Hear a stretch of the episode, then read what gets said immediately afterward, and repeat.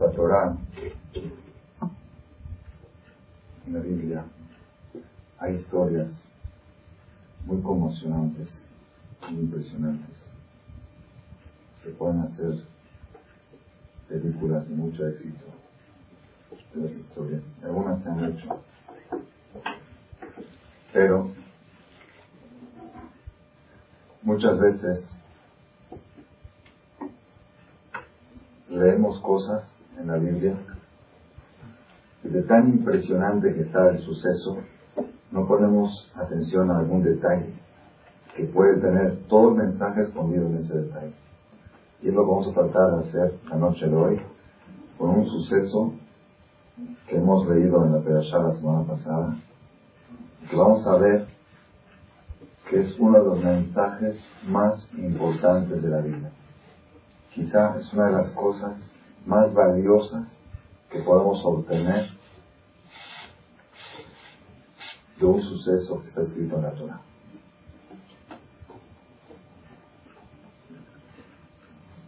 El suceso famoso de Korah. Todos sabemos de qué se trata el suceso de Korah. A través de toda la historia judía, seres humanos que se opusieron a la directiva de los de los rabinos que ellos dirigen al pueblo de Israel espiritualmente. Hubo personas que se opusieron. Los últimos 200 años, eso generó el movimiento reformista. El movimiento reformista fue consecuencia y ejemplo del movimiento protestante de los católicos, que ellos mostraron que puede venir un grupo de personas y rebelarse contra el clero, contra la dirigencia de ellos.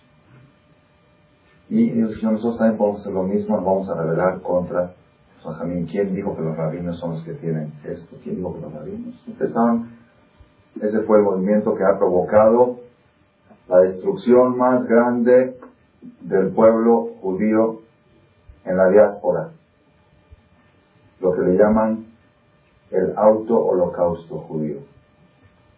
Hay unas estadísticas, unos estudios, que cada año hay un millón de judíos menos en el mundo. Algo impresionante. A mí no me cuadran mucho las cuentas. Porque si en Estados Unidos, que hay 6 millones de judíos, hay un 50% de asimilación. Si en París, que hay casi un millón de judíos, hay un 80% de asimilación. Si en Argentina, que hay un millón de judíos, el tercer país del mundo, hay un 70% de asimilación. Y así, hay estudios. Las cuentas tendrían que dar más. Pero sí hay un estudio que en los últimos 10 años hubo 10 millones de judíos menos. Quiere decir que el holocausto propio que ha hecho el judaísmo de sí mismo ha sido mucho más grave que el holocausto que ha hecho Hitler. Porque esas personas, si la mujer es goy, se acabó, se terminó. Si la mujer es judía, todavía hay chance. Que si todavía hay chance, el hijo es judío 100%. No es medio judío. Si la mamá es judía, el hijo es judío 100%. Si la mamá es goy, el hijo es goy 100%. Una persona puede tener apellido Cohen, Cohen, Cohen, Cohen y ser goy. Y puede tener apellido Fernández, Ramírez, González y ser judío. Así es. Judaísmo va según la mujer. La única garantía, la única garantía que nuestros nietos sean judíos son nuestras hijas. Así que tenemos que aprender a valorar cuando Dios nos manda una hija, una niña. Fue niña. Ni modo. No. No, ni modo. Qué bueno. Qué bueno que fue niña porque estoy seguro una cosa. Pase lo que pase en el mundo. Las revueltas que pueda haber, mi nieto va a ser judío. De mi hijo no sé. Yo voy a tratar de que también, pero no estoy seguro. De mi hija estoy seguro. Entonces, ¿cuándo hay que celebrar más? Cuando nacen niños cuando nacen niños. ¿Qué dicen los Halevis, los Halevis de aquí, los Shamis? ¿Qué dicen? ¿Ah? Según la Torah, según esto, así es, es un error muy grande, es un error garrafal. En las comunidades, en las comunidades ashkenazim, se celebra más el nacimiento de una niña que el de un niño, o más o igual. Y no por la emancipación femenina, no por la, igualdad de derechos, no, por la ideología esta. Que cuando nace una niña, en las comunidades ashkenazim es sabido que las mujeres son el futuro del pueblo. Las mujeres no pueden ser, no pueden ser desertoras. Aunque sean desertoras, siguen siendo judías.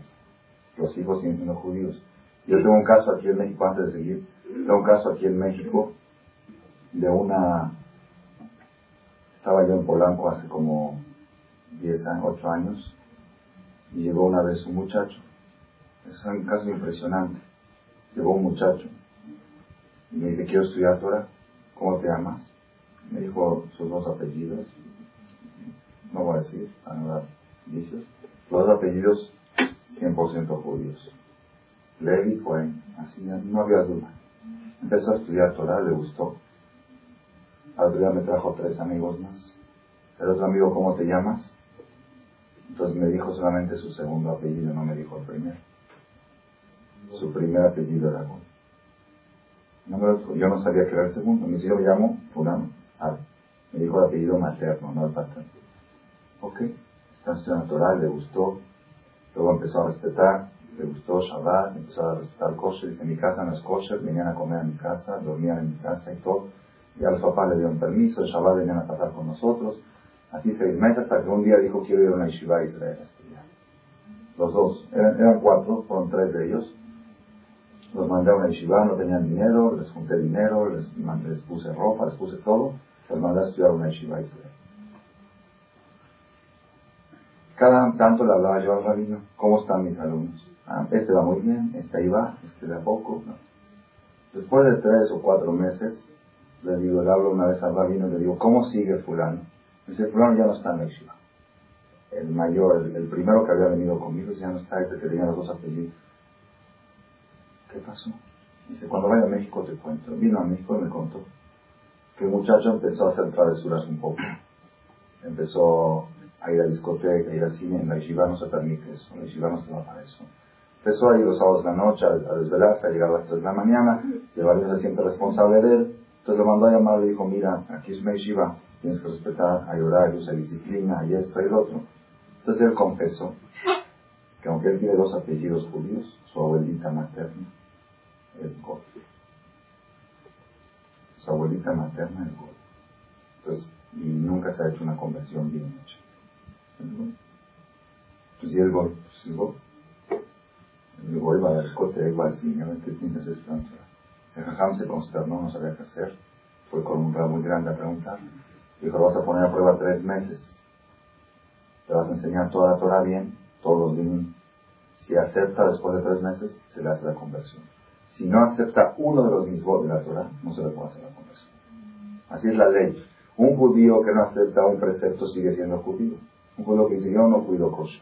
Barmina no, pues no cuido sigue siendo judío, porque ya nació judío, nada más es un judío que no respeta la ley, que está en contra de la ley, pero, sigue. pero un goy que dice yo me quiero convertir, acepto todo menos un detalle.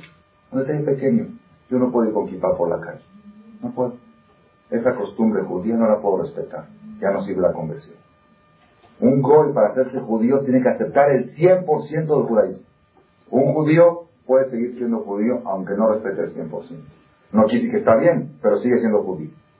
Entonces este muchacho le enseñaron, le enseñaron este, le enseñaron todo tres meses. Y después de tres meses le dijeron, ¿qué dices? ¿Quieres convertirte? Dice, la verdad no. Es muy difícil. Yo pensé que era más fácil ser judío. La verdad es complicado. Prefiero seguir ser goy. El rabino le quitó el tefilín, le quitó el talet, quitó la kippah, de todo lo puse en el avión, lo mandé a Y estoy dando vueltas. Por algún lado nunca ya jamás lo volví a ver. Con dos apellidos judíos. El segundo alumno que el, no lo había traído al segundo alumno, que él omitió su primer apellido. Empezó a estudiar, estudió y le dio, y le dio, y le dio, y le dio.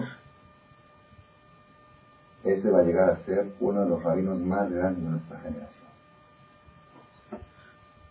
Antes de casarse, ya sabía el doble de lo que yo sé hoy, de Torah. Se casó en Israel, formó su familia, y es judío 100%, aunque su apellido paterno es Goy. Mamá judía, por más que deserte, no puede desertar. Hombre judío puede desertar. Cuando nacen las niñas tenemos que aplaudir. Cuando nacen los niños tenemos que preocuparnos. Las niñas también hay que preocuparse, pero no tanto. Porque pase lo que pase, va a Minan, salvo a mi nieto. Mi hijo, si pasa un accidente, de valores de identificación, perdí todo. ¿Quién quiere preguntar? ¿Quién determinó que la mamá Julia es judía? La Torah. Dios. ¿La Torah o los amigos? No, la Torah. Está escrito en la Torah claramente. Hijo de mamá judía es judío. Hijo de... Es, la es, muy curioso. Una vez hablamos de este tema, no es el tema de la conferencia de hoy. Todas las cosas en todo el mundo se rigen según el padre. Todo. Cohen, papá Cohen, hijo Cohen. ¿Verdad o no? Levi, papá Levi, hijo Levi. Shami, Ja Levi. Todo va según el padre, todo. Apellido, todo es el padre, todo. Todo. Lo único que va según la madre es judío o. Más importante, porque el vientre es judío. El hijo es judío. Entonces, ¿por qué la mamá que diga el vientre es judío, el vientre es Cohen, que el hijo sea Cohen? ¿No? ¿Saben por qué? ¿Ah? Dijiste que en la Torah En la Torah, en la Torah está escrito claramente, ahorita no te lo voy a decir porque no es el tema de la conferencia, en la Torah está escrito claramente que todo va según la madre y eso empezó después de la entrega de la Torah. Antes de la entrega de la Torah era normal, como todo, papá, los hijos de Jacob, Abino, ¿con quién se casaron? No había judíos. Empezaron con Kenanio, con Goyo. Sin embargo, nosotros, nosotros somos descendientes de Goyim. Nuestras abuelitas eran, maternas eran Goyot. Las esposas de las doce tribus, Rubén, Shimón, Leviula, eran Goyot. ¿Por qué? Porque antes de la entrega de la Torah todo iba según el Padre. Normal, como la raza. Todo lo que es raza. Después de la entrega de la Torah, a partir de la entrega de la Torah cambió la ley. Hoy, de hoy en adelante, judíos según la madre. ¿Por qué? No es el tema de la práctica de hoy, es la respuesta a la pregunta, ¿judío se nace o se hace? Antes de la entrega de la Torah, judío se nace. Todo lo que se nace es raza. Todo lo que es raza es el Padre. A partir de la entrega de la Torah, judío se hace. Judío es una educación. Todo lo que es, todo lo que se hace es de la madre. ¿Quién es el responsable de la educación de los hijos? Aquella que convive constantemente con los hijos. ¿Quién convive más con los hijos, el padre o la madre? No hay duda. A partir de la entrega de la Torah cambió la política. Judío, goy, judaísmo se hace, no se nace. Y por supuesto, primero se nace y después se hace. Pero hay que justificar el título de judío. Una persona puede haber nacido goy y morir judío. Una persona puede haber nacido judío y cuando muere no lo entierran en el panteón de judíos. Entonces quiere decir que judío se hace y no se nace. Eso fue después de la entrega de la Y por eso las mujeres ocupan el lugar más importante en el judaísmo. Porque de la mujer viene la educación. No es el tema de la plática de hoy. El tema de la plática de hoy es, está un poco relacionado, es el siguiente.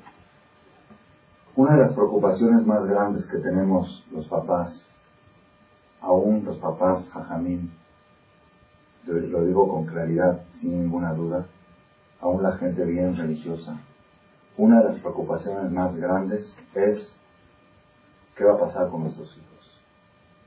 A veces uno no duerme de noche pensando en eso.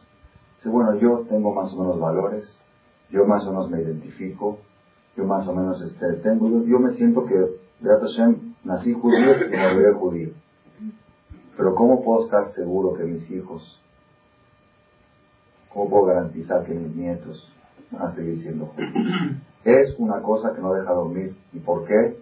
Porque en las mejores casas ha sucedido. en las casas de Jajamín, de rabinos, se ha visto hijos con goy. Se ha visto, aquí en México. Y en otras partes también del mundo. Entonces uno nunca se puede sentir seguro. Entonces, justamente por eso, por eso surge la pregunta, ¿qué puedo hacer yo para garantizar o para dar una, un, para, para aminorar el riesgo de que mis hijos pierdan su identificación? Ese es uno de los puntos, yo creo, que la mayoría de las personas los tienen preocupados. Algunos no duermen de noche, algunos sí duermen de noche, pero no hay una persona, cuando se pone a pensar uno fríamente, el riesgo es muy grande. Y si nos ponemos a pensar más, ¿estamos en crecimiento o en decrecimiento? Generalmente, las comunidades cada día se están desbaratando. En general, por supuesto, hay lugares de Torah que están creciendo, hay juventud que se está acercando, pero el porcentaje general es desbaratamiento de las comunidades. Una persona que trabaja en la comunidad, una de las comunidades de México, no voy a decir nombres, que asiste a las conferencias aquí, me comentó que él, él se dedica el comité de socios. Cuando él entró a trabajar hace como 10 años, había 1.800 socios. Después de unos años, llegó a haber 2.500 socios activos. En los últimos dos años bajó de 2.500 a 1.400. Los últimos dos años. 1.100 familias menos de socios activos.